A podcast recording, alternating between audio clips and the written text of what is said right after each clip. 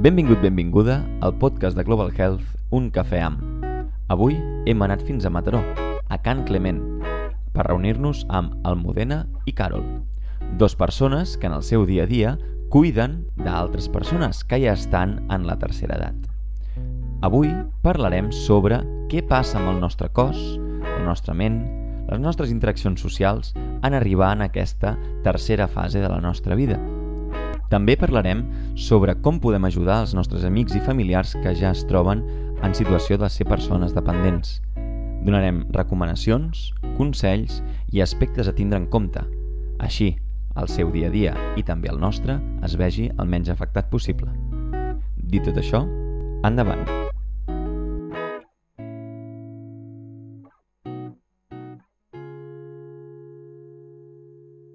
Molt bon dia, benvinguts, benvingudes una vegada més al cinquè cafè, cinquè cafè amb Almudena i amb Carol. Tenim la gran sort avui d'estar molt ben acompanyats uh, per parlar, com sempre, sobre la salut. Res més, nervis fora, relaxem, ens farem aquest cafè. A mi sempre m'agrada començar el, el podcast brindant. A mi m'encanta el cafè, sóc addicte al cafè, així que encara que no sigui un cafè, brindem. Salut, benvingut, benvingudes. I res, si us sembla, us presento. Eh, farem el podcast d'avui en castellà, així ja ens serà més còmode per tots. Y endavant, Almudena, si quieres empezar. Bueno, pues yo soy Almudena. Encantado, Almudena. Gracias. Soy la directora del Centro de Día Can Clement. Uh -huh, Eh, bueno, como profesión yo soy trabajadora social. uh -huh. Eh, me he dedicado a diferentes ámbitos, pero en los últimos cinco años me dedico a la gente mayor. He trabajado en residencia y ahora en el centro de día. Muy bien, muy bien. ¿Y Carol? Yo soy enfermera, llevo ya desde el 2005 ejerciendo de enfermería, siempre con adultos. Estoy declarada unos 15 años trabajando en un ambulatorio y desde hace 3 me dedico a la pediatría. Pero toda mi vida la he estado haciendo con adultos, con padres, con gente mayor y aparte trabajo en el centro de día de Can Clement como enfermera. Muy bien. Vale, y entonces ya viene la pregunta del millón, la pregunta más interesante que a mí me gusta siempre hacer, y es, seguimos contigo, Almudena, si te parece, ¿qué es para ti la salud? La salud en general, La ¿me salud. hablas? La salud. Pues para mí la salud es la ausencia de dolor, la ausencia de enfermedad, eh, la capacidad eh, de sentirse autónomo, de sentirse pleno, de ser capaz de realizar una vida, bueno, pues completa, de que puedas desarrollar las actividades de la vida diaria de manera autónoma, como decía, eh, de tener una vida social y familiar eh, con un buen apoyo. bueno, pues eso, eso sería. Muy bien. ¿Y Carol? Para mí la salud es encontrarse bien y eh, se entiende como salud también tener patologías, pero estar bien controladas las patologías. Es decir, dentro de la salud, una persona puede tener salud, puede tener una enfermedad, pero estar bien controlada y encontrarse bien. Entonces sería ser, eh, tener salud dentro de una patología, encontrarte bien y también para mí es muy importante dentro de la salud es ser lo máximo autónomo posible Vale, y evitar la dependencia de otras personas. muy bien. Ya se ve que aquí los campos van derivando siempre capa Sí, la, la parte ya final ¿no? de la etapa de la vida. exacto. Ah, bueno, como nosotros siempre defendemos, para nosotros el movimiento es salud, eh, el movimiento es vida, con lo cual am, para nosotros nos, ah, estamos muy, muy de acuerdo, como dice la OMS, que no es solo la ausencia, sino el bienestar pleno, no solo físico, sino también psíquico y social. Así que se va entrelazando con, los conceptos que han ido saliendo. Y entonces, una, vez, una vez visto cuál es nuestro punto de la salud, ¿Qué podemos entender o qué nos podéis explicar en esa etapa final de la vida? Ya cuando llegamos a la, vejez, a la tercera edad que se llama, ¿qué, qué le sucede a nuestro cuerpo? ¿Qué- ya sea pues, por la parte social, la parte de la dependencia que decíamos. Yo, para mí, por ejemplo, la tercera edad, ¿a partir de qué edad? ¿Cómo lo entiendes tú? ¿Qué es para ti la tercera edad? Para mí la tercera edad ahora ya sería a partir de los casi 80, Los 80. porque la longevidad de vida ha aumentado realmente muchísimo y la gente ahora cada vez ah, tiene un final de vida a los 90 y pico o, por ejemplo, yo tengo usuarios de 100 años, algunos, o 90 y largos, y tienen una bastante buena calidad de vida, podríamos decir. Y es una cosa que antes una persona ya se consideraba mayor a partir de los 70 y pocos, y yo ahora considero una persona mayor a partir de los casi 80. Porque las personas activas, también el ejercicio es muy importante realmente, las personas activas y cada vez la gente si le interesa estar más activa, con 70, si una persona se mueve físicamente y mentalmente está muy bien. Puede luego tener, a, a veces hay gente que puede tener más, más patología, que a lo mejor impide ciertas cosas, pero realmente para mí la tercera edad sería ya a partir, no, está, no es lo que dice la OMS, ni mucho menos, pero sería a partir de los 80. Y sí que ahí se nota un deterioro ya muscular, cognitivo, eh, al haber problemas visuales, eso también te hace ser más torpe, y eso se nota también. Y ser más dependiente ya de la familia, porque hay cosas de que a lo mejor tema auditivo no escuchan bien, eh, hay interferencias en la comunicación con estas personas y a veces sienten ellos que les cuesta un poquito ir a ciertos sitios porque les da miedo no enterarse bien de las, de las cosas y cada vez hay más tecnología. Eso la gente mayor lo lleva muy mal. Porque ahora, por ejemplo, una tontería, ahora ir al ambulatorio, ir al hospital, tienes que pasar la tarjeta sanitaria por unas máquinas para que te den el ticket para, y, y en el ticket te pone donde tienes la consulta. Entonces es toda una máquina, tú no puedes decir a la máquina, perdona, ¿dónde está esa consulta? No, tienes que mirar y estar mirando los letreros. La gente mayor esto cada vez le va a costar más. Ya. La generación bueno, que, no, Digital. que no ha crecido con la era digital y ahora que están implementando ¿no? todo eso. Mudena, ¿qué opinas? Bueno, yo creo que no tanto de la edad, porque eso depende, porque se ve en el centro, por ejemplo, hay usuarios que son muy jóvenes, que ya tienen unas patologías muy importantes que les limitan. Pero... ¿Cuál era la pregunta? Que se me olvidado, la estaba escuchando a ella y estaba diciendo... Es como que ha empezado- muy bien, ¿eh? No, como ha empezado por lo de la edad, he dicho... ¿Por dónde va? ¿Por, por dónde va? La tercera edad, que es para ti. Sí. Es para mí la tercera edad.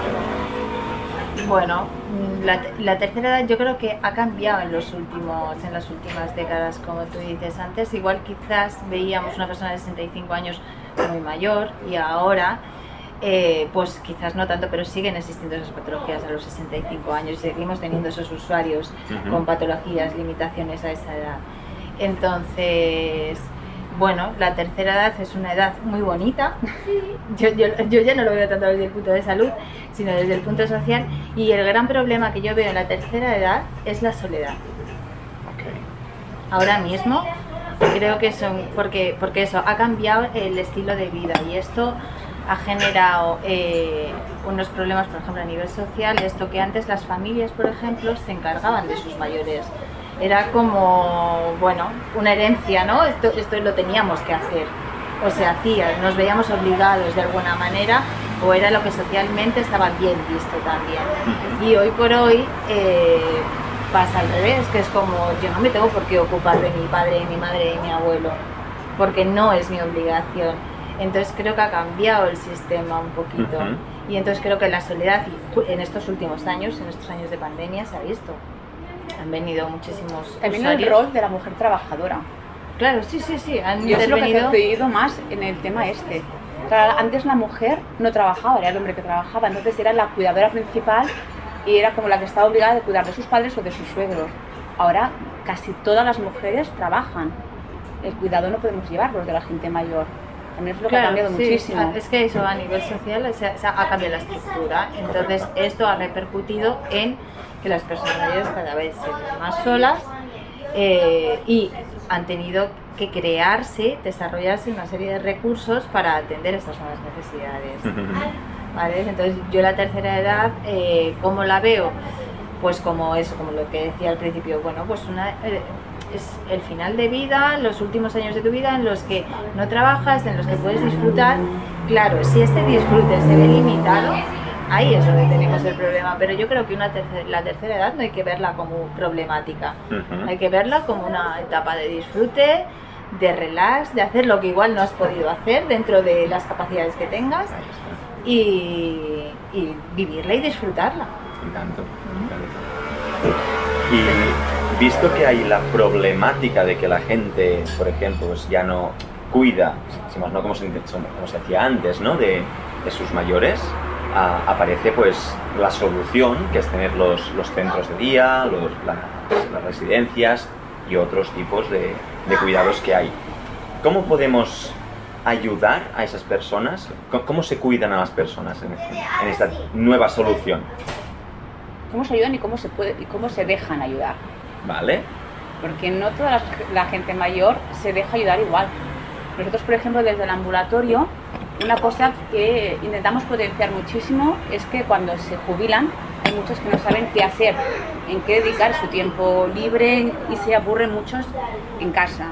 Entonces potenciamos mucho lo que son casales, gente que puede ser autónoma, potenciamos mucho el tema casales de barrio, porque aquí al menos en Mataró hay varios, eh, hay varios barrios que son potentes de, de los casales y eso les va súper bien. ¿Vale? Porque además hacen actividades para, la, para el barrio cuando son las fiestas, ah, son unas personas que ayudan muchísimo, son gente potente para estas fiestas porque no están trabajando, tienen tiempo libre para organizar cosas y se sienten que, que, bueno, que pueden ser útiles y para eso les va muy bien. Y realmente, Es que hay que aprovechar, Y hay- hay que aprovechar a esta gente que, que puede hacer cosas y todavía. que saben es más que nosotros al final, ¿eh? Efectivamente. La pasada. Hay en otras sociedades en las que el adulto mayor el- es el, el, el gurú, el que se le sigue, el que se le pregunta, porque es el sabio, el que tiene más conocimientos. Y sin embargo, en esta sociedad lo vemos un poquito, aunque no sea así, es verdad. Sí. Se le ve un poquito como el estorbo, el que hay que cuidarle. Y si aprovechamos este potencial que tienen estas personas, porque lo tienen, en eh, utilizar sus conocimientos o todavía sus capacidades, que es que las mantienen muchas veces Y y hasta, hasta edades muy avanzadas. Pues es que mejoraríamos como sociedad y yo creo que en esto hay que potenciar mucho pues desde las administraciones, ayuntamientos, de- en la sociedad en general, crear más recursos y facilitárselo. Porque es que tampoco saben qué hacer muchas veces. Porque si su red de, por ejemplo, de amistades o familiares eh, no les impulsa, o muchos de los, de los de las amistades han fallecido, se han ido, bueno, pues al final, pues esto es lo que hablábamos de la soledad. Si impulsamos un poquito este movimiento asociativo y demás, yo creo que se podrían conseguir, o sea, que mejoraríamos como sociedad en general. ¿Cómo creéis que la gente o, o las personas que llegan a esa etapa de la vida perciben el momento de necesitar que te ayuden? Mal. Fatal. No, no, no, no, no, no, no se- muchas no se dejan no, ayudar. no, no, exacto. Porque No. han sido, además suelen ser eh, las, las mujeres, Sí, es el género que más vive. Entonces, por, por- ¿quién, quién la cuida? Ellas. Y ahora dejarse cuidar es algo que, que es muy complicado. Porque es un rol que ya es- está Es- es intrínseco, sí, Entonces es como, no, no, yo no me. Hasta que ya no pueden, porque realmente no pueden, no se, no se dejan. En ayudar. cambio, un hombre es mucho más fácil de, de cuidar porque se deja desde el día cero. Sí. Lo siento mucho, pero es verdad. No. ¿eh? El hombre para eso es muy, mucho más fácil. Tú a un hombre cuidarlo y dices, Ay, vente aquí, vente allá, la mujer no. La mujer siempre intentará manejar las cosas y si es una buena cocinera, encima te dirá cómo tiene que hacer tú la, la comida y dices, jolines, he hecho toda la vida la comida y ahora me estás diciendo en casa cómo hacerlo. Sí, sí. Vale. Ah, ¿Cómo podríamos ayudar a las familias, que, es decir, los hijos de, que se encuentran con esa problemática? ¿Qué consejos daríais a la gente? Escucha, cuando está llegando esa, esa etapa, ese momento de no me puedo hacer cargo, ya sea porque todos trabajamos o porque no quiero, nos podemos encontrar en ambos casos, ok, tengo que darme o tengo que dejarme ayudar por los profesionales, ¿no? Y aquí pues salen distintos roles que cada uno se especializa en, distintas cosas. Pero, ¿qué consejo le daríais a esa persona que se tiene que poner en manos, ya sea la persona que ya está en esa etapa de la vida o la persona que tiene el familiar que está en esa etapa de la vida y aún no se ha ayudado? Yo supongo que primero es escuchar lo que quiere la persona mayor. ¿Vale? que muchas veces eh, por tema de trabajo, tema de familia, vas con el cañón ya puesto y vas a la directa. Y, muchas, y pocas veces preguntamos a la gente mayor qué es lo que quiere hacer. y a veces ellos nos podrían guiar un poquitito. O qué visión, yo por ejemplo a mis padres, eh, yo cuando, y tienen, son jóvenes realmente, pero yo les he preguntado muchas veces que cuando sean mayor, ¿qué quieren hacer? ¿Querrán ir a la residencia? ¿Querrán a, que esté una persona en casa? ¿Querrán en el centro de día? Siempre dentro de, la, de, las mis posibilidades, de sus posibilidades y a veces un poquito de, la, de lo que nos podamos encontrar, porque ellos pueden querer una cosa, pero sea inviable realmente. Entonces, primero hablar con la, con la gente mayor ya, desde que son, no tengan ninguna demencia, ningún deterioro cognitivo, saber lo que quieren hacer con su vida y a partir de ahí, pues hacer lo que buenamente puedes, porque hay mucha gente, muchas familias que quieren hacer ciertas cosas, pero o, no tienen los recursos económicos o no tienen los recursos sociales o a lo mejor no pueden llevarlos ellos porque viven en un pueblo y las ayudas están muy, no sé, un centro de día mejor de su pueblo está muy lejos, no, no tienen coche o alguna cosita. Es complicado, yo sobre todo diría escuchar y lo que se decida ir a, ir a piñón, porque es, es complicado. Decir, ves, se me han contado muchos familiares que cuando han venido aquí les han sentido súper mal que su familiar se entrara en el centro de día algunos no llorando, en plan de, ostras, lo dejo aquí como si los abandonara, que luego han estado encantados. Que nos han dicho, escucha... Que se tienen que dejar orientar también por profesionales, o sea, yo estoy de acuerdo con ella. Creo que además cada vez se va un poquito hacia esto, hacia la atención centrada en la persona, porque esto nos hemos olvidado mucho. Es como, bueno, eso, esta persona que tiene esta patología, bien sea física o cognitiva, nos olvidamos de lo que él quiere eh, o ella quiere y lo que hacemos es lo que a nosotros nos conviene. ¿Vale? También a veces por limitaciones, todo se entiende, ¿eh? porque además a veces son sobrevenidas, que esto es otra cosa, y no te lo esperas y de repente dices, ¿y ahora qué hago?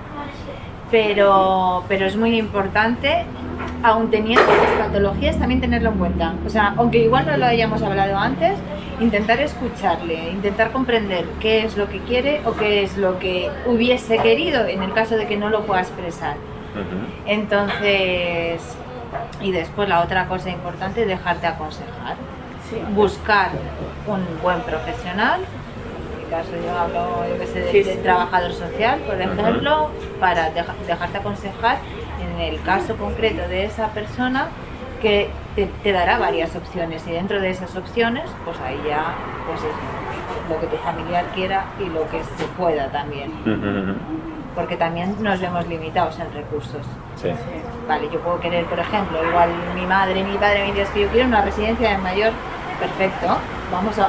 Bueno, llega el momento y digo, vale, pues vamos a buscar una residencia pero resulta que no hay plazas públicas y ellos no se lo pueden costear y yo no puedo asumir el coste de la plaza.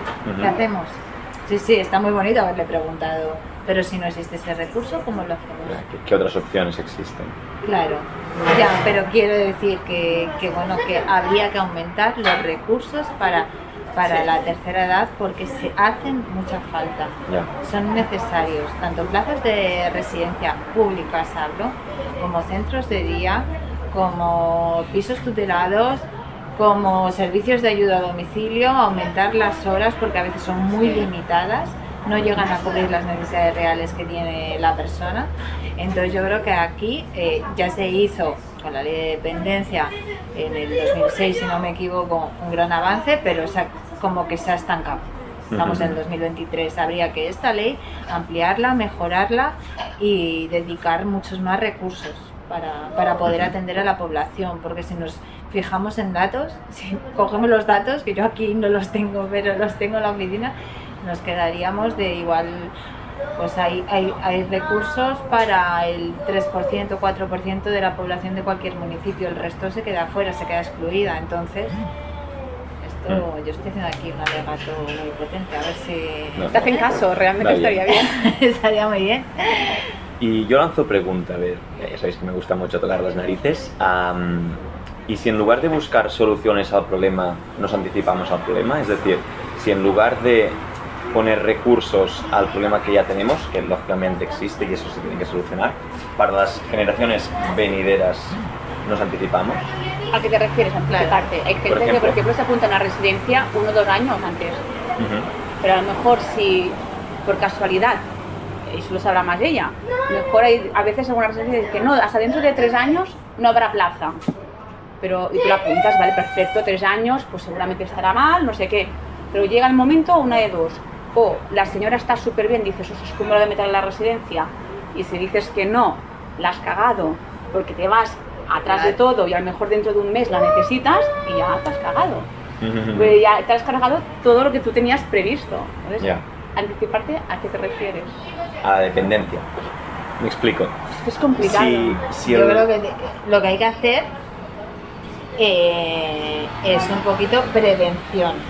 Ahí está, ¿no? Ah, Eso sí, pues, pues mantener a la persona activa, eh, antes de, como decía ella, llevarle a un casal, relaciones sociales, es- esto sí, esto sí, mantener a la persona lo más activa posible en todos los ámbitos. Eso sí, prevención. Pero, Pero muchas veces te viene de golpe. pero es que muchas veces a Sí, ciertas sí, edades se viene una enfermedad Y de ya hoy está. para mañana. Y entonces, Hay cosas que no se pueden controlar, pero eso te pasa en tercera edad y en primera y en segunda. Sí. Que de golpe una enfermedad pues te, te deja dependiente. tienen más Y hay cartas muchas- en la tercera. Sí, Y hay muchas enfermedades que enmascaran otras enfermedades. Correcto. Por ejemplo, una de las preguntas es lo del Alzheimer. El Alzheimer. Por ejemplo, una de, hay gente, eh, yo he tenido gente que ha tenido un Alzheimer y cuando se lo han diagnosticado han dicho que es un GDS 4 o 5 muy avanzado y los familiares dicen, no sabes, ¿cómo puede ser que no haya sido diagnosticado antes?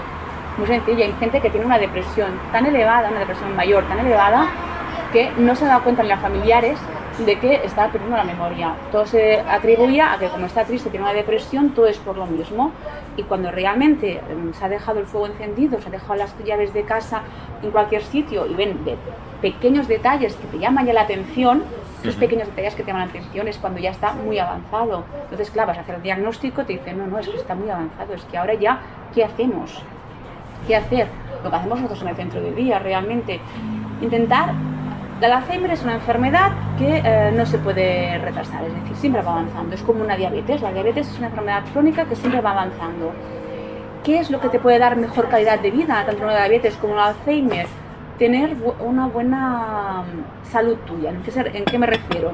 Por ejemplo, en la diabetes, tener una buena dieta, ser una persona que te controlas con la comida, con la insulina, con la medicación, que eres bastante eh, regular, exacto, en todo ese tema, ¿vale? Porque la es muy complicado. Y en Alzheimer es muy importante tener que esta persona tenga cognitivamente ejercicios que ir haciendo. Y eso lo que va a hacer es que no avance tan rápido. Una persona que con Alzheimer, que la tengas en el sofá sentada, mirando la tele todo el día, este Alzheimer te la va a fulminar, realmente, porque el Alzheimer fulmina a esta persona. Y yo siempre lo digo, una persona que tiene Alzheimer eh, puede ser tu madre, tu padre, quien sea, pero al final quien manda es el Alzheimer. Y no lo reconoces, la reconoces físicamente y eso para los familiares es muy doloroso, porque la persona conscientemente no es ella y la has perdido, la esencia de esa persona, que es la mente realmente, lo que puedas hablar tú con ella, los recuerdos que puedas tener, el vínculo este tan hermoso, lo has perdido porque solamente te queda lo físico. Por eso no es tan importante cuidar lo físico, es realmente cuidar con la gente mayor y en general los vínculos entre ellos y la mente, es muy importante.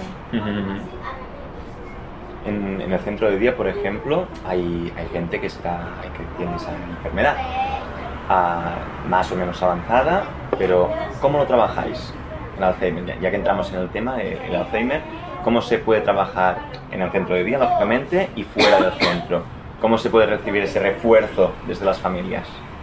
Bueno, en el centro yo creo, yo siempre que lo explico, eh, yo creo que hay dos grandes bloques que trabajamos, que uno es el cognitivo y otro es el físico. Ujú. El físico a través de- del fisio, que viene varias veces a la semana, les hace un plan personal para cada uno, dependiendo de las condiciones.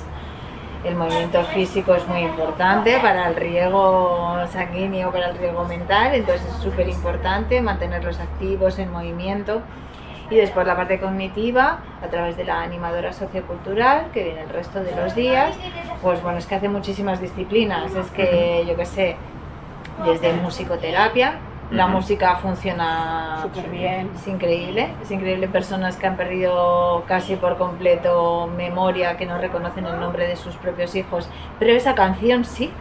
Y le brillan los ojos cuando escuchan Claro, esa canción. porque- es una pasada, es súper bonito. Porque yo creo que eso, que esa melodía les trae un Sí. recuerdo del pasado y entonces esto hace, ¿no? Que aflore, Y que... es súper bonito realmente Sí. verlos la cara cuando ver, sonríen de con hecho, esa hay muy poca información sobre musicoterapia. Sí. Luego os Mm. contaré porque y en la tercera creo que esto es un campo a explorar, es muy importante. Entonces hacemos yo que sé musicoterapia, creatividad, un poco de, de movimiento también.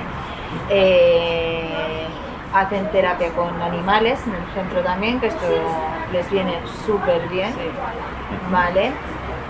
El- al final el, el animal, ¿no? En este caso el perro es el instrumento para poder llegar a un fin a través del movimiento y a través, de, o sea, lo hacen ejercicios que sean que son más físicos, ¿no? Y otros que son más orientados al área cognitiva, entonces está súper bien.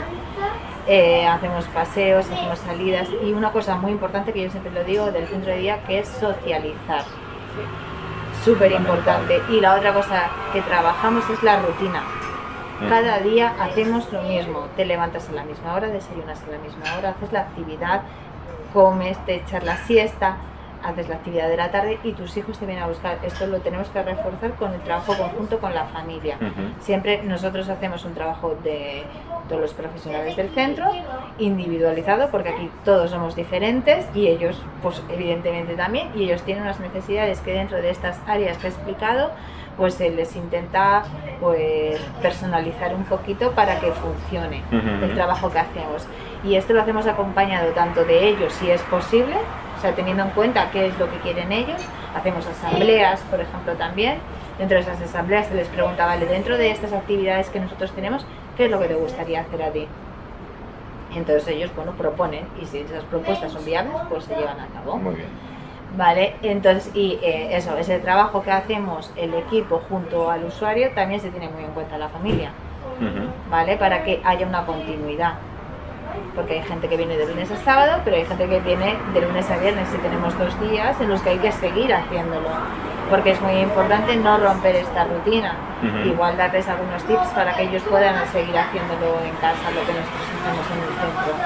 Vale. Un poquito es ese resumen. ¿Qué tipo de actividades eh, serían las más importantes? Supongamos que es una familia que tiene pues, una pareja, ¿no? Que ambos trabajan, tienen que cuidar de, de- de los mayores y esa persona pues empieza o le han detectado por suerte a tiempo la, la enfermedad, ¿vale? Desde casa, ¿cómo podemos incentivar todo eso que trabajáis en el centro? Supongamos que por tiempos o lo que sea no, no nos es posible acceder a, a un centro día, a una residencia, lo que, Que sea. sepan muy que es muy importante que sepan cada día en qué día están. Son tonterías, pero las noticias, la, leer noticias, ver las noticias es muy importante. Ujú. Eh, que sepan que hoy es día, por ejemplo, día 10 de julio, ¿vale? Y que ha pasado esto. Tenernos activo mentalmente es muy importante. Luego sí que es verdad que hay, hay medicación, hay unos parches que cuando los coges a tiempo, ¿vale? Esto hace que vaya más lenta la, la enfermedad. Ujú. Pero mantener, sobre todo es lo que decía Almudena, es muy importante a esta gente que tengan sus rutinas, ¿vale? Es que estén informados de todo y que sepan qué día es. Intentar cambiarles lo menos posible. Si es una persona que ya hacía cada día la comida, mantener esta comida y a lo mejor sí que es verdad que necesitarán una lista donde tengan las cosas apuntadas por si acaso, ¿vale? Ah, que ellos hagan la lista de la compra, por ejemplo, mañana vamos a hacer un, un estofado de patata. Mamá, ¿qué es lo que lleva el estofado de patata? Que vayan apuntando lo que necesitan de esta manera hacemos que vaya más lento. Vale. Y desde casa, encima, es una ayuda. Y lo más importante es que la, la gente que tiene una FEM, la gente que está al cuidado, ¿vale?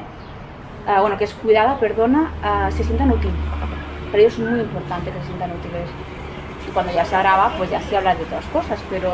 Y sobre todo una cosa muy, muy- que nos- es muy importante, es que vayan identificadas estas personas Vale. es muy importante que llevan o con una cadena o una pulsera con eh, su nombre y un teléfono. No hace falta ninguna, da- ningún dato más, ni calles, ni direcciones, nada por el estilo. Pero ¿cuántas personas han encontrado que se han perdido y no saben volver a casa? Se ido a comprar al bar donde van, o a la tienda de al lado de siempre toda la vida y salen por algún motivo por otra puerta o salen para la derecha en vez de la izquierda, se despistan, se desorientan y tú ya les ves la cara de perdido, pero si no tienes ningún teléfono, no sabes cómo llamarles, se sienten... Tú imagínate, eh, tú, no sé qué, no, no sé qué, no, me llamo Rafaela, por ejemplo, Rafaela, entonces ellos sienten que están perdidos, pero que tú lo conoces. Este vínculo de conocerte a lo mejor hace que se acerquen a ti y puedes mirarlo. Vale. Es importante esto. Sí, lo que decías de fomentar la autonomía, que es a mí se me da... Pero es muy importante fomentar la autonomía, o sea, siempre que haya una limitación, por ejemplo, esto, hablamos de un Alzheimer, vale, vamos a intentar dejarle hacer a esta persona todo lo que pueda hacer, Muy bien. hasta donde pueda. Mm, intervenir lo menos posible, siempre, porque si no lo que vamos a hacer es hacerla más dependiente, hacerla perder capacidades y, entonces ahí sí que nos vamos a ver con un problema bastante grave. Entonces yo creo que lo importante es eso, porque muchas veces les vemos frágiles, ¿no? Y como ahí no pueden, o también, también aprovechan a veces las circunstancias. O sea, quiere decir, uno se ve enfermo y entonces también se hace como el que hay, que me cuiden, ¿no? Que me cuiden, pero que me cuiden hasta el punto de intentar no hacer nada, ni siquiera vestirme. No, hay que dejarles hacer. Aunque tengamos miedo de, de- de dejarles por si les pasa algo, bueno, pues hay técnicas, pues supervisas, estás a su lado. Si ella no sabe, por ejemplo, en el caso de cocinar, bueno, ¿qué tengo que hacer? Tú estate ahí con él, pero para que no pierda esa costumbre, no pierda esa habilidad. O no sabe hacer la cama, pues bueno, pues sí, mira, pues te voy a ayudar por este lado, pero no hacerles las cosas, es muy importante. No hacérselo, intentar dejar, aunque lo hagan mal. Si se van a vestir, por ejemplo, y se pone la falda al, Al revés, revés, el vestido, exacto. no pasa nada, pues se lo quita y se lo vuelve a poner. Pero no hacérselo, es súper Y importante. también es vigilar el ambiente, es decir, por ejemplo, ya se sabe que una persona con una demencia o con un deterioro cognitivo, el fuego está prohibidísimo. Y la vitro, por ejemplo, también estaría medio prohibida, es mejor una inducción. ¿Por qué? Porque eh, si pones la mano en principio no te quemas, si te dejas la comida mm, llega un, un tope la inducción que no calienta más, es decir, es evitar riesgos. Eso es una prevención, como decías antes. Prevenir a que podamos tener un accidente, ¿qué sería? Poner notas, poner posits por la casa. Eh, A veces es importante, mamá, aquí está la medicación, o papá, la ropa está, está aquí. Poner posits por la casa también les ayuda Muy bien. a ellos. Y todo ordenado y no cambiar las cosas de sitio. Es decir, si aquí está en la caja con la medicación, no ponerla allí, no, siempre en el mismo sitio, es muy importante.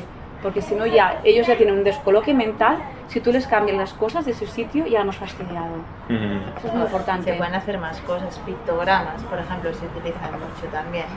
Tú te puedes hacer un calendario en el que a través de- del dibujo sepas lo que te toca, anticipar, también está muy bien anticipar lo que vamos a hacer, porque así ellos ya se van concienciando que, que- cuál es el siguiente paso y lo van interiorizando. Y si cada día es lo mismo, podemos mantener una rutina, rutina. saludable. Muy bien. También, bueno, eh, esta era una pregunta que nos han hecho llegar desde las, redes sociales. Ah, y bueno, hay otras enfermedades, no- solo el Alzheimer, que digamos que es la que estamos ahora centrándonos. ¿Qué otra enfermedad creéis que es a largo plazo, que, de- que deteriora normal, que, que acaba de suceder? ¿Y qué consejos podríamos dar? Por ejemplo, una diabetes Vale. puede hacer lo que comentaba, la diabetes va avanzando cada vez. Entonces, tema piernas, tema, tema hoja, hay una retinopatía, es decir, hay una disminución visual. Eso te puede provocar también tener más torpeza, tener más problemas. Las piernas, la circulación con la, con la diabetes disminuye muchísimo, tema renal sanguíneo, una herida en un brazo de un diabético me da igual, pero es una herida en un diabético en el, en el pie, como hemos tenido, puede complicar. se nos puede complicar incluso a veces una amputación, por desgracia, por una tontería, como una casa. Son patologías que hay que cuidar muchísimo. Ah, ¿Qué patología más? Así complicadas para la gente. Ah, la hipertensión, nada. Es decir, si tú la tienes bien controlada y haces, sal- haces una, una dieta hiposódica y haces ejercicio, puedes tener tu tensión controlada sin cambiarte en tu vida la medicación. Realmente, no, no hace falta porque aumentar más la medicación. osteoporosis, ¿no? La artritis, La eso también. osteoporo- sí, la osteoporosis es ya, sobre todo pasa en, en las mujeres, y es un, pero esto tampoco no se, no se puede prevenir. Sí que es verdad que si aumentas el calcio, a partir de cierta edad ah, ayuda mucho, pero está demostrado que la osteoporosis, ah, el calcio que absorbe los huesos es a tope hasta los 10 años de vida. A partir de los 10 hasta los 20, ¿vale? Va disminuyendo, pero aún el aporte de calcio es muy importante. Y a partir de los 30, el calcio de, la- de los huesos se va perdiendo. Si la mujer encima ha sido mamá se pierde mucho, mucho calcio. Aquí tenemos más veces de osteoporosis, pero una cosa queda claro, yo por mucho calcio que tome, si no lo, no lo ayudo a que se meta en el, en el, en el hueso con el transporte, que sería el fósforo, no me sirve de nada. Lo que voy a hacer son cálculos renales por culpa del calcio. Es decir, no es que yo me atiborre solamente a leche, no, ahí está el transporte que ayuda a que este calcio se, se ponga en los huesos. Las artritis, sí, son malaltías inflamatorias, ya serían en general. Pero eso tampoco no se puede prevenir. Sí que es verdad que a menos movimiento, más riesgo de una artritis, de una conalgia, de, de que te las rodillas y todo esto, pero a veces hay gente que a causa del, del, del trabajo que ha tenido, por ejemplo, eh, una persona que está soldando, que está todo el día de rodillas, esta, esta persona va a tener, cuando sea mayor, una artrosis o unos dolores de rodilla bestial. Y a lo mejor hace deporte bestia, pero va a tener un- a causa del trabajo. Hay trabajos que sí que es verdad que te causan ciertas enfermedades o no ayudan a que mejores. Sí. Aquí, aquí sí que, que puedo entrar yo desde mi, sí, ¿eh? mi rama y nuestra especialidad. Ah, y es, sí que es cierto que el calcio a partir de los 20-30 ya es prácticamente nula la, la absorción, pero sí que se ha visto que los deportes o actividad física de impacto favorece no la absorción, pero sí la creación o endurecer esos Eso es- huesos. exacto. Con lo cual, el trabajo de prevención en ese, en ese aspecto no es tanto ya cuando llegamos en el momento de, ay, ¿qué puedo hacer ahora? No, ahora ya es tarde, sino de mantenernos activos y activas, sobre todo la mujer, en este caso, que es la, la- el- el la- la población que más va a padecer esa, esa enfermedad o esa, o esa problemática, de decir, ok, ¿en qué momento también se acentúa muchísimo? La menopausia. Menopausia es bajada de prácticamente todo, pues antes de llegar a la menopausia, aprovechar entrenamiento de fuerza, entrenamiento de, si puede ser de impacto, si no hay contraindicaciones para hacer Pero ese yo creo que esto ahora se hace, ¿no? Sí. O sea, quiero decir, ahora cada vez mm, la gente en general es como mucho más deportista, se apunta al gimnasio, o sea, está más activa. O sea, creo que vamos por buen camino. Vamos por buen camino. Pero el ejercicio mejor es el aire libre, por el tema del sol. Correcto. Sí, sí, tam- pero creo que también. Exacto, sí, pero es- la mujer sí que es verdad y se ha acostumbrado a ir más al gimnasio Por tiempo. por tiempo, pero lo que realmente sí que, eh, yo siempre lo digo, el caminar es hacer ejercicio. Sí que es verdad que hay un mínimo, hay un mínimo de 45 minutos al día y caminar es ir pim pam, no me sirve de voy a mirar tiendas y he hecho dos horas mirando tiendas, eso no es caminar, no es ejercicio. Pero al aire libre es como cogen más fuerza tus músculos, ay, tu- y tus huesos, perdona. Exacto. Más que, aparte del impacto, yo por ejemplo, a mí correr no me gusta. Y te vas, a, si corres te fastidias las rodillas. Depende, con mala técnica sí. Con buena técnica. Vale, pero ¿cuánta gente sabe buena técnica de correr? a- Aquí también estamos, aquí también estamos los profesionales. como todo, ¿no? Pero en, en sí, por ejemplo, deportes que tengan impacto, la natación, pese a que yo me cojo la natación, eh, no, digo, problemas de espalda, haga usted natación, y ves a todo el mundo haciendo braza y se jode el luego lumbar y dices, a ver, la natación, pero asesora bien la natación. Pero el simple hecho de golpear contra la superficie del agua haces que manos, codos, brazos, incluso pies, lógicamente, ya hay un impacto, ya estás ejerciendo ese impacto no lesivo para llegar. El correr, es que puede ser incluso eh, el salto. Sí, no, no me gusta correr, ¿vale? Bueno, corra. Eh, busque actividades, pueden ser ejercicios interválicos de donde se produzca algún salto. Y no digo saltos máximos de saltar de sitio, sino pequeños impactos. Digo más, artes marciales, golpearse contra superficies. ¿Por qué las mujeres corren menos que los hombres? ¿Tú lo sabes? ¿Por qué corren? Tengo entendido que por las pérdidas. Exacto, molt bé, pues ya que te pillaría, veo que no. Exacto. Sí. Uno de los problemas que tiene el impacto para la mujer son las pérdidas de orina. Correcto. Porque la matriz se va bajando. Entonces, Ujú. el miedo a la mujer de correr, de saltar y de hacer ejercicios de impacto hacen que no hagan este tipo de ejercicio. Entonces aquí tenemos también eh, lo que vendría a ser la educación del suelo pélvico. El Kegel, exacto. Aquí está la llevadora, que haría un papel fenomenal de esto, pero muchas veces cuando la mujer ya tiene este problema es cuando va. Ahí estamos. Entonces ya a veces no es tarde, pero sí que ah, deja de hacer muchas cosas esta mujer de vida social y de cosas y luego lo cuesta muchísimo más volver a hacer lo mismo. Es la que te pillaría, veo que no, estás lista, me ha Es mi profesión, No, gracias. no, bien. Retomo un poquito que nos hemos ido avanzando en edad. Eh, volvemos a ya tercera edad y pues enlazamos ya con el tema de las pérdidas. No sé qué estigma o miedos sociales pueden haber eh, en el momento de tengo pérdidas, ¿no? Las familias, volvemos a, a personas dependientes. ¿En qué momento se puede eh, producir una pérdida, ya en edades avanzadas, digamos, importantes, y cómo podemos trabajar para normalizar esa, esa situación? ¿Cómo lo hacéis en el centro? Va, que que no te escucho, Modena. Bueno, esto es un tema más de enfermería, ¿eh? realmente. Entonces ella normalmente es la que asesora a las familias de cómo hacerlo en el caso de que, por ejemplo, te viene un usuario eh, que no tiene ninguna pérdida y comienza a tenerlas en el centro. Entonces es ella la que se encarga normalmente de asesorarlo, ¿no? Vale. Porque es la profesional. Bueno, pues el miedo yo creo que tienen, ¿no? Es la, la, vergüenza, que todo el mundo vea que se le ha escapado. También yo creo que es algo muy o sea, ya no tanto por lo que digan los demás, sino por uno mismo, ¿no? De, de sentirse mal, ¿no? Porque ya ni siquiera una cosa tan sencilla como poder ir al baño eres capaz de hacer o ves que no eres capaz de hacer, que necesitas ayuda, el olor que igual puede desprender, ¿no? La vergüenza que puede sentir uno, que yo creo que nos podemos poner en la piel, ¿no? Sí. De, de estas personas cuando, cuando les pasa por primera vez, ¿no?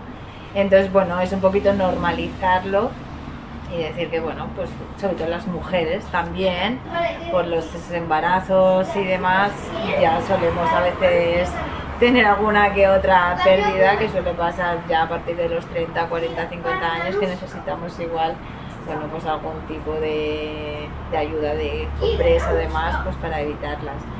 Entonces, bueno, es simplemente orientarlos y decirles que, bueno, que esto pasa, que no, no hay ningún problema, simplemente hay que llevar una buena higiene, cambiarse cada cierto tiempo, recordar a la persona que tiene que ir al baño.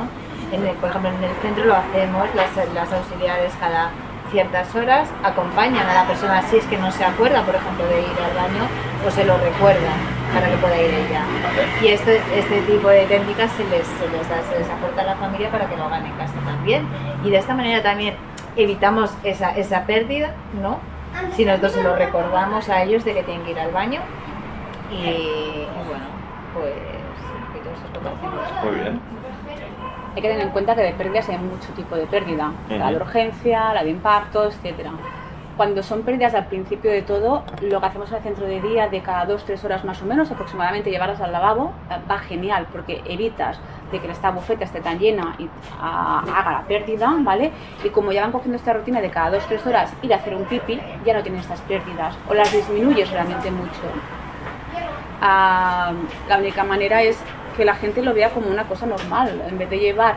También han, han cambiado mucho los pañales, ya no son los pañales aquellos antiguos de los yayos, ahora son calcetas. Incluso hay compresitas también que tampoco se Pero eso serían para más para, Sí. para pérdidas de. Pero de- estamos hablando de cuando empiezan, cuando quizás, empiezan. ¿sabes? Después Pero ya cuando están va las típicas- avanzando. Están las típicas mm, braguitas Ujú. que, es- y que de verdad cada vez absorben un montón y cada vez son más finas y no se notan. Eso también les ayuda a la gente a que ellos mismos se vayan cambiando y todo esto. Y luego también tener en cuenta que ah, los hombres, ¿vale? Hay, unas, hay unos bulques, ¿vale? Unos pañales especiales para hombres que serían como una compresa, pero es una compresa de hombres. Y eso se vende en las farmacias, porque los hombres a partir de los 40-45 años suelen tener pérdidas de orina, pero no vas a ver a ningún hombre comprándolo en las farmacias, sino que lo compran todo por internet. Son diferentes las compresas, y estas para las pérdidas de hombre, y no las compran en la farmacia. No entran por seguridad social, también te lo digo, las tipo compresas no entran, son ya más tipo pañal, pero las compran todas por los hombres por internet porque les, ver- les da vergüenza, que no entiendo tampoco el por qué, supongo es porque como hemos estado cri- criados, no sé, ¿no? Pero tener vergüenza de una cosa, cuando tú tienes vergüenza de cualquier cosa, de tu salud, lo que haces es no avanzar y hacer que realmente sea un problema. Es decir, una pérdida de orina es a causa de la edad, a causa de, de que la musculatura pues es más débil, por muchas otras causas, realmente que no dependen de ti solamente. Entonces, si tú no, no lo pones como una cosa normal, haces que ese estigma eh, sea un problema y realmente no hay que considerarlo como un problema. Cuando más normalicemos las pérdidas de orina, uh, mejor irán las cosas, incluso para los hombres, porque las mujeres, sí, casi todas las mujeres llevan pañal, no pasa nada, y los hombres también que llevan, pero es en plan de, es diferente. También el tracto urinario de las mujeres y de los hombres es diferente. Los hombres habitualmente el problema que tienen es que no hacen pipis. ¿Vale? Porque el tema de próstata se inflama y por eso tienen menos incontinencia de orina los hombres, por el tema del tracto urinario y por la próstata, pero igualmente pueden tener. Muy bien. Yo, si os parece, eh, os transmito las, las, otras dudas, aparte de, de la de Alzheimer que hemos hablado, y la verdad que creo que ha sido un, un tema muy importante tratar, que nos han hecho llegar. Um, sí, me han hecho llegar, a, aparte de las residencias típicas de todo el día, eh, tenemos centros de día. ¿Qué otras opciones podríamos encontrar? Bueno, yo creo que ahora está también el servicio de ayuda a domicilio, que cada uh -huh. vez yo creo que se utiliza más porque también hay que ponerse en el lugar de estas personas que igual no se quieren ir de casa porque estamos generando recursos fuera del domicilio, pero no estamos generando tantos recursos dentro de mi domicilio, que es donde yo igual me siento a gusto, me siento cómodo. Entonces, por ejemplo, el servicio de ayuda a domicilio, uh -huh. ¿vale? Que esto se trata de, bueno, de, esto suelen ser empresas que tienen personal profesional, auxiliares de, de enfermería, personal de limpieza, que va al domicilio durante X horas para hacerle, por ejemplo, el acompañamiento de las actividades de la vida diaria o instrumentales, acompañarle a comprar eh, o limpiarle la casa porque ya no puede hacerlo por sí mismo. Por ejemplo, esta sería una buena alternativa. El problema también es eh, económico, no suele ser barato, entonces, bueno, pues pues igual lo que decía yo al principio casi de la entrevista, que son poquitas horas las que nos pueden ofrecer, quizás de manera gratuita, y el resto si nos lo podemos costear, pues bien, y si no, pues lo que, se, que suele hacer la población, meter personas que no son profesionales al domicilio, y ahí nos vamos a encontrar un problema, uh -huh. Porque no cualquiera sabe cuidar, no cualquiera tiene conocimientos médicos, por ejemplo, básicos para el cuidado de una persona mayor con unas ciertas patologías. Entonces es importante acudir a los profesionales para cuidar de nuestros mayores. No puede entrar cualquiera a cuidarlos, no. Muy de acuerdo. Vale, entonces, por ejemplo, esta sería una opción uh -huh. importante de que, bueno, incluso compaginarlo, ¿no? Con sí. si tengo un trabajo, pues compaginar estas horas, ¿no? Y, y el resto estoy yo cuidando a mi familia. Uh -huh eso controla ella realmente. Vale. vale, muy bien. Uh, sí, me han hablado de, del tema del ictus y causas genéticas, es decir, el padre-madre de una persona ha sufrido un ictus, hay una relación eh, genética, ¿no? que puedes tener más eh, probabilidades de sufrir eso, pero ¿qué prevención podemos hacer? no sé si es genéticamente, sino la, la predisposición que puedes tener, que es uh -huh. diferente. Hay enfermedades que sí que son totalmente genéticas. El ictus no creo que sea un problema genético, es más una predisposición, pero una de las causas principales es el estrés. Uh -huh. El estrés uh, te hace subir la tensión y esa tensión te puede provocar un ictus. Pero yo creo que uno de los factores, bueno, si tienes la tensión alta, no estás bien medicado, no haces una vida correcta, puedes tener un ictus, ¿vale? Pero es una patología previa yo creo que el estrés es el mayor desencadenante de un ictus. La importancia de la, de la gestión del estrés, ¿no? de que, que las Exacto. personas puedan, primero todo, identificar que están delante de una situación de vida estresante, ¿no? Yo creo que todos lo sabemos, pero no sabemos pararlo, porque esta, la sociedad que llevamos hoy en día uh, hace que este nivel de estrés sea lo habitual. Yo, por ejemplo, trabajé, bueno, he trabajado con un médico que tenía dos trabajos, iba a tope y eh, era una persona que le decía, ostras, vigila porque el estrés que llevas, dices, sí, sí, ya voy estresado, pero quiero intentar conseguir esto, ¿vale? Cuando consiga esto ya pararé. Pues mmm, tuvo que parar antes porque tuvo un ictus y con este ictus una hemiplegia, ¿vale? Uh, está, continúa ejerciendo, todo hay que decirlo, ¿vale? Ole él, que es una persona que es de admirar realmente, todo el esfuerzo que hizo, estuvo un año de baja, para recuperarse. Sí que es verdad que la parte izquierda, si no me equivoco, es donde tiene la hemiplegia, el brazo no lo mueve del todo bien, pero él continúa ejerciendo porque él intelectualmente no te afecta, te afecta físicamente. Una persona con un ictus es súper inteligente igualmente y lo hace súper bien, pero es el estrés. Y muchas veces es yo puedo, yo puedo, y no es lo que tú puedas, es lo que el cuerpo ah, puede. Y una de las co- cosas, igual que decimos, hay que escuchar a nuestros mayores, hay que escuchar, no nos escuchamos a nosotros. No paramos, no tenemos este momento de escucharnos. Y por eso que a veces la gente mayor también va mal, porque no tenemos el tiempo de escucharles. Y este tiempo es imprescindible. Son 5 o 10 minutos que tienes que dedicarte al día a ti. Pero ¿cuánta gente lo hace? Pocas veces. que alguna No, no, no, que es súper, no, que es verdad, es que, pero claro, yo estaba, mientras lo decía, estaba pensando, yo estoy totalmente de acuerdo, pero es que no nos dan margen a veces, o bueno, igual no nos lo damos nosotros, Yo ¿eh? creo que es esto. Porque no nos lo damos en el sentido de que tenemos tantas responsabilidades y a veces queremos tener todavía más, ¿sabes? O sea, nosotros nos cargamos también. Entonces sí, es súper importante y escuchar, escucharnos a nosotros, es Sí. decir, paro, paro, hasta aquí he llegado y hasta aquí. Y me voy a escuchar primero a mí, porque cuando te empieza a doler algo, a veces Ya está. ya. Ya está, exacto. yo, sé, yo soy más de emociones, ¿no? A veces eso, el cuerpo te está hablando, hay algo que no está bien. Si te Ujú. paras, lo escuchas y le pones solución, quizás luego te ahorres alguna enfermedad. Eso lo hablamos con una psicóloga que entrevistamos hace ya un par de meses, que era precisamente la, la inercia que lleva la gente, ¿no? Que voy, voy, voy, voy, voy, voy, voy, voy, hasta que peta. Exacto. Entonces, lo mismo que estamos comentando ahora, es decir, a, a día de hoy la, la enfermedad número uno es la obesidad y de ahí derivan las demás, pero obesidad a día de hoy o la, la inactividad física por ahí se mueve, está siempre en el top 3. Ah, pero es que el estrés está subiendo y está ganando cada vez más posiciones y cada vez hay más bajas por estrés, más bajas por ansiedad. Por depresión, sí. El problema es que no se puede demostrar. Es una patología que no se puede demostrar, es como una fibromialgia. La fibromialgia cuesta demostrarlo. No, hay, no hay unos baremos. Porque a lo mejor ella y yo, con la misma actividad cada día, a lo mejor yo lo llevo peor y mi estrés es mucho más elevado, ¿vale? Que el suyo. Y es también cómo gestionamos nosotros las emociones y cómo nos gestionamos nosotros. Pero el nivel de estrés de personas pues, teniendo el mismo trabajo, las mismas cosas, es totalmente diferente. Pero sí que es verdad que el estrés no nos mejora nada, pero es que hay muchas patologías que a causa del estrés, la gente mayor cuando va estresada, que va rápido, es cuando cae.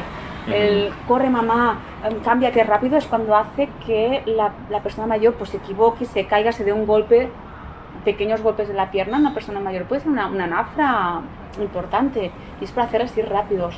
Y es el estrés que llevamos, que a ellos también les provocamos este estrés. Cuando una persona Que- ya de la tercera edad, que por favor tienen todo el tiempo del mundo, pero también la gente mayor, cuando la gente mayor va a comprar y tú estás comprando, es que yo tengo prisa. O sea, si no trabajas, ¿qué prisa tienes? No Pero te va a porque yo creo que aunque no tengas prisa, tú lo llevas ya interiorizado. Ujú. O sea, Exacto. tú ya tienes prisa siempre. No sé por qué, pero tienes prisa. prisa. Pero algo que nos hemos dejado es la salud mental en la tercera edad. Cuando sí. nos ha preguntado por patologías y ahora eh, cada vez hay más. Joder, es que vuelvo a hablar de recursos, pero es que es verdad. Es que es el, el fantasma en todo esto. O sea, no se le ve por ningún lado, no hay nada por ningún lado, hay poca investigación. Al final, eh, lo que se les hace a, a las personas mayores con patología mental es medicarlos. Sí. Se acabó. Y, y bueno, que la claro, esa, esa patología que, que- que ya tenemos a esta edad viene de aquí. Del estrés, de la ansiedad, de la depresión, de la mala alimentación, etcétera, etcétera, y al final desemboca en esto y no se atiende. O sea, no se ha atendido y al final se acaba sin atender y acaba sin resolverse y se acaba medicando y esta es la única solución. No tengo la varita mágica tampoco, ¿eh? Pero supongo que haya especialistas y profesionales que sí que tengan ideas eh, para poder mejorar o tratarla, porque a veces nos encontramos, por ejemplo, en nuestro caso, y esto, y esto sí que es un problema, nos hemos encontrado con muchos usuarios que eh, tienen patologías mentales que nosotros nos vemos limitados. Sí. Mm, todas estas herramientas que te hemos dado para el Alzheimer, la demencia, quizás problemas como el ictus y eh, a nivel físico tratarlos, eh, con la salud mental nos encontramos que no sabemos qué hacer. Porque tal igual tampoco tenemos la formación o la capacidad para atenderlos, pero que no, tampoco tienen otro sitio donde ir. Ya. Entonces, este sería otro otro colectivo ¿no? dentro de la tercera edad que, El psiquiátrico, que realmente. ya. Ser de ahí, tener refuerzo desde... Pero a veces no ha- han estado diagnosticados como nos hemos encontrado, Exacto, sí.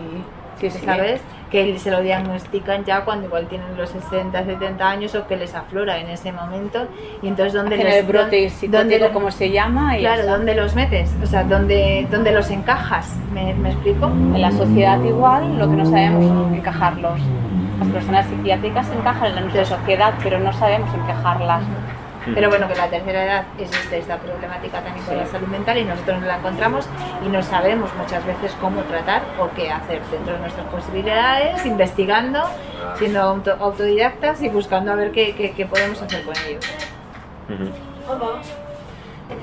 Vale, pues si os parece ya vamos finalizando. Ah, os propongo, ahora es vuestro espacio, podéis decir lo que queráis. Vamos a empezar contigo, Mudena. Una frase que para ti sea lo- la idea básica de hoy. ¿Qué le puedes decir a nuestra audiencia? Todo tuya. Bueno, que cuidemos a nuestras personas mayores, que les demos más visibilidad, que impulsemos nuevos recursos, como yo voy diciendo durante toda la charla, y démosle amor y más atención para disminuir la soledad. Vale. ¿Y Carol? Es que lo ha dicho todo ella realmente. Pues Sí. realmente cuidar a nuestros mayores, valorar los consejos que nos dan ah, y darles mucho amor, continuar necesitando esos abrazos, esos besos, ese te quiero. Y sobre todo, sobre todo, no demostrarles que son un estorbo, porque no son un estorbo, son una gran ayuda. Y por mucho que quieras ir rápido, déjales su tiempo, lo van a hacer igual. Van a tardar una hora, a lo mejor, y tú tardarías media, déjale ese tiempo. Y quererlos mucho realmente, que son, son, son nuestros realmente, somos lo que somos nosotros, son ellos. Pues por nuestra parte, muchas gracias. Resumimos como siempre con nuestra frase, amo i men és vida, així que seguim cuidant-nos i fins la pròxima. Merci. Gracias.